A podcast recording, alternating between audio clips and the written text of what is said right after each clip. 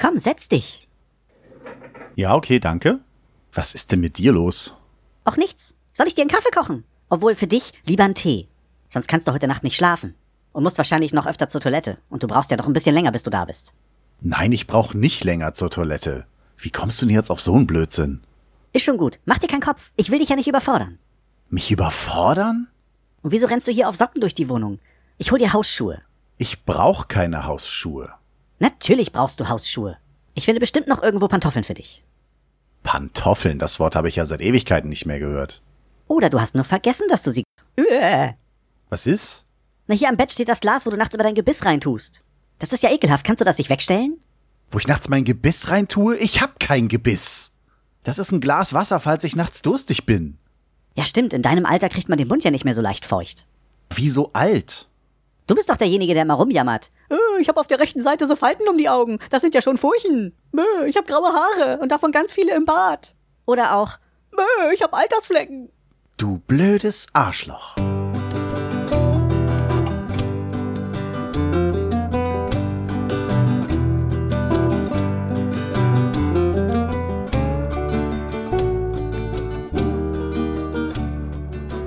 Hallo und herzlich willkommen bei Selbstgespräche. Ja, ich dachte mir nach dem gestrigen Tag äh, sollte ich dann doch noch mal ein bisschen was aufarbeiten, was die letzten Tage so liegen geblieben ist und äh, ich habe gerade Zeit und dann setze ich mich mal hier ans Mikro.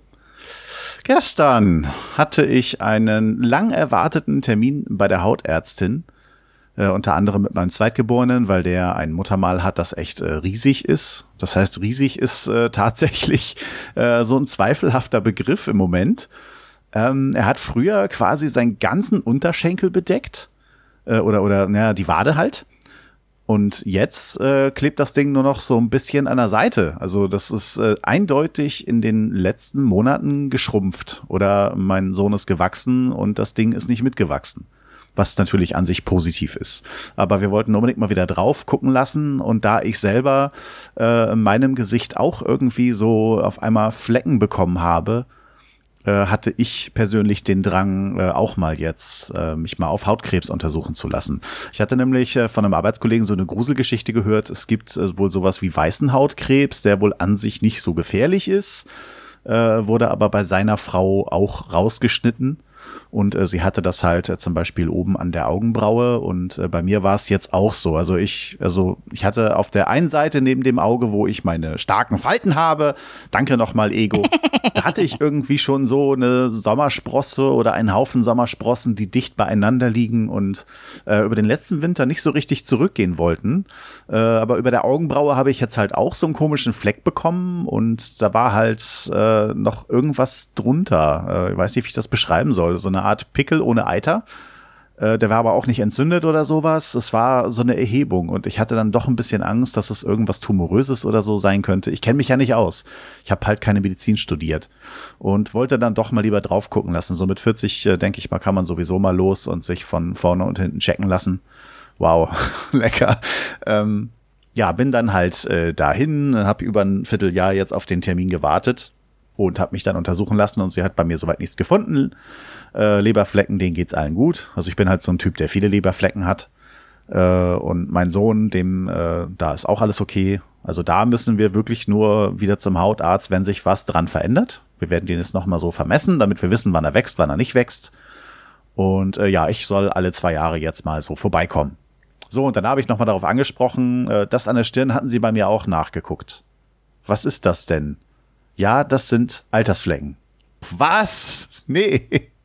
Aber ich habe das schon geahnt. Also ich habe das wirklich geahnt, dass das äh, Altersflecken sein könnten, denn das Einzige, womit ich sie noch assoziieren konnte, äh, wenn es nicht Sommersprossen sind, wären halt Altersflecken gewesen. Aber Altersflecken kenne ich bei Menschen so ab 70 aufwärts. So, ich bin 40.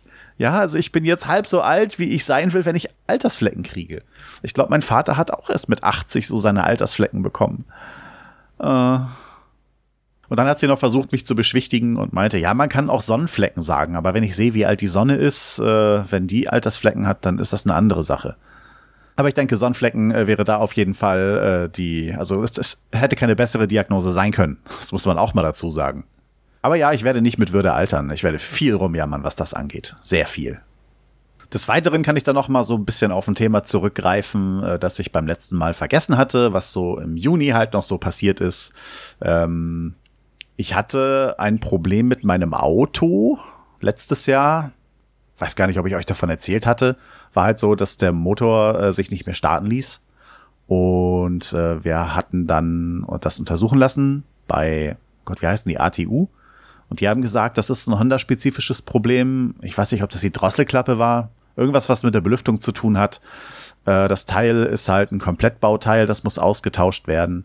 Es könnte ein bisschen Geld kosten. Hatte mir dann so ein paar Beispiele genannt. Bei VW kostet es wohl so um die 400 Euro. Bei Honda weiß er nicht. Äh, wahrscheinlich so um die 800 und bei uns sollte es dann über 1000 kosten. Und zum Glück hatten wir ähm, weil äh, die sowieso nach dem Kabelbaum geguckt hatten, hatten die dann nochmal das Teil ein bisschen gereinigt, war alles im Preis mit drinne und seitdem lief das Auto ja wieder, aber wir haben uns trotzdem Gedanken gemacht, wie lange wird das Auto noch halten? Für uns ist schon klar, dass wir halt äh, innerhalb der nächsten Zeit ein neues Auto haben wollen. Dann ist mir aufgefallen, äh, seitdem ich meinen Auspuff verloren hatte und ich den hab, also wieder neuen hab dran machen lassen, kommt so ein komisches Geräusch immer noch vom Auspuff. Also irgendwo ist da noch ein kleines Loch oder so.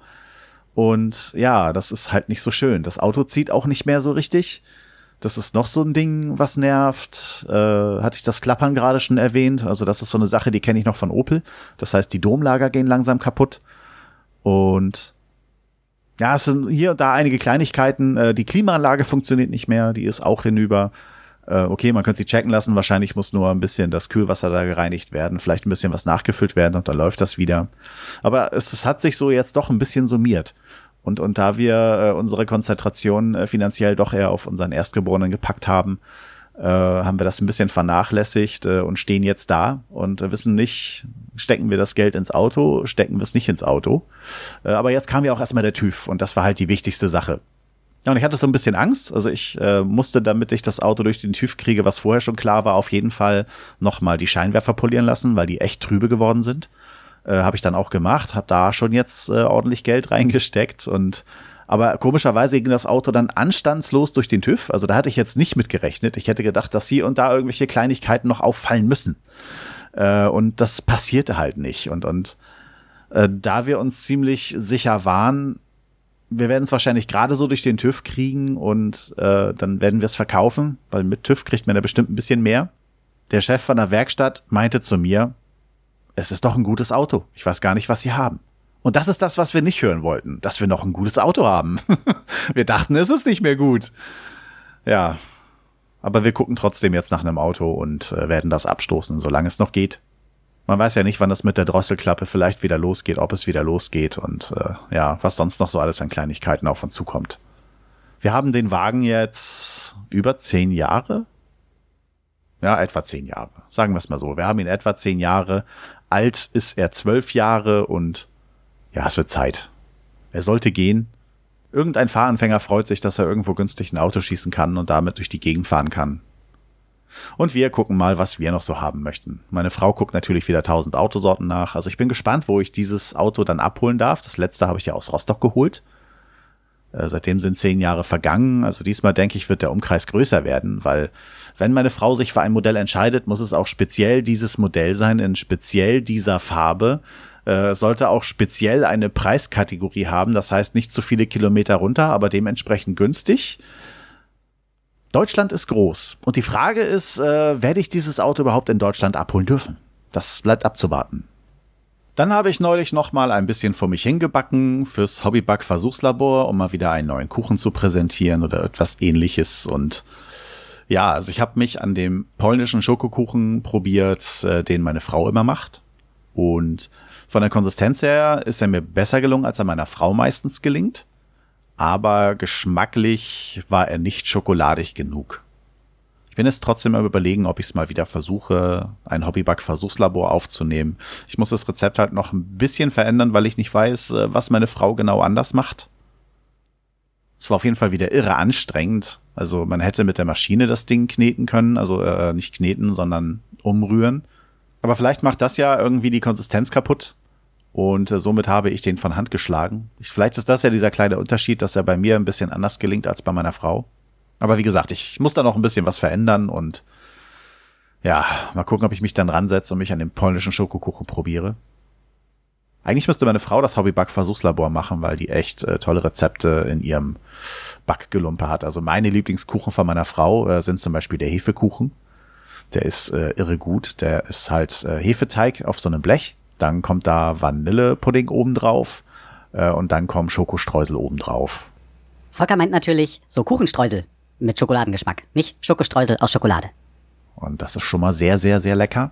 Und dann gibt es ja noch die schwedische Apfeltorte, die meine Frau backt. Äh, das ist auch so ein Diätding. Wisst ihr ja, ich, ich mag halt Sachen, die äh, nicht ansetzen oder so. So erstmal den Obstboden backte meine Frau auch selber. Dann kommt da Vanillepudding drauf. Äh, dann werden da irgendwie Boskop-Äpfel geschrotet und äh, ja, irgendwie mit irgendwas vermengt, dass es eine leckere süße Masse ergibt äh, aus Apfelgelumpe.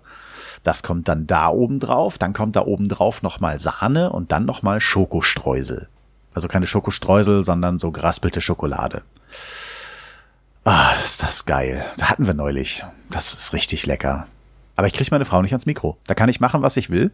Äh, ich hatte auch schon überlegt, äh, da wir viel zusammen Netflixen und so, hätte man ja auch da in die Richtung was machen können, dass wir gemeinsam immer mal so ein bisschen Serien rezensieren. Aber nein, das ist nichts für sie. Ich denke, äh, sie hätte mitgemacht, wenn ich gesagt hätte, lass uns ein Thermomix-Podcast machen und dass ich ihr dann auch den Thermomix dafür kaufe. Da hätte sie bestimmt ja gesagt, aber so weit wollen wir dann nicht gehen. Ja, es beschleicht mich das Gefühl, dass ich immer noch eine ganze Menge vergessen habe. Irgendwas, was ich jetzt unbedingt noch erwähnen sollte, aber es fällt mir nicht ein. Somit kann ich euch nur auf das nächste Mal vertrösten. Gehabt euch wohl, werdet bessere Menschen, als ich sein sollte, und dann hören wir uns beim nächsten Mal. Euer Selbstgesprächler Senior.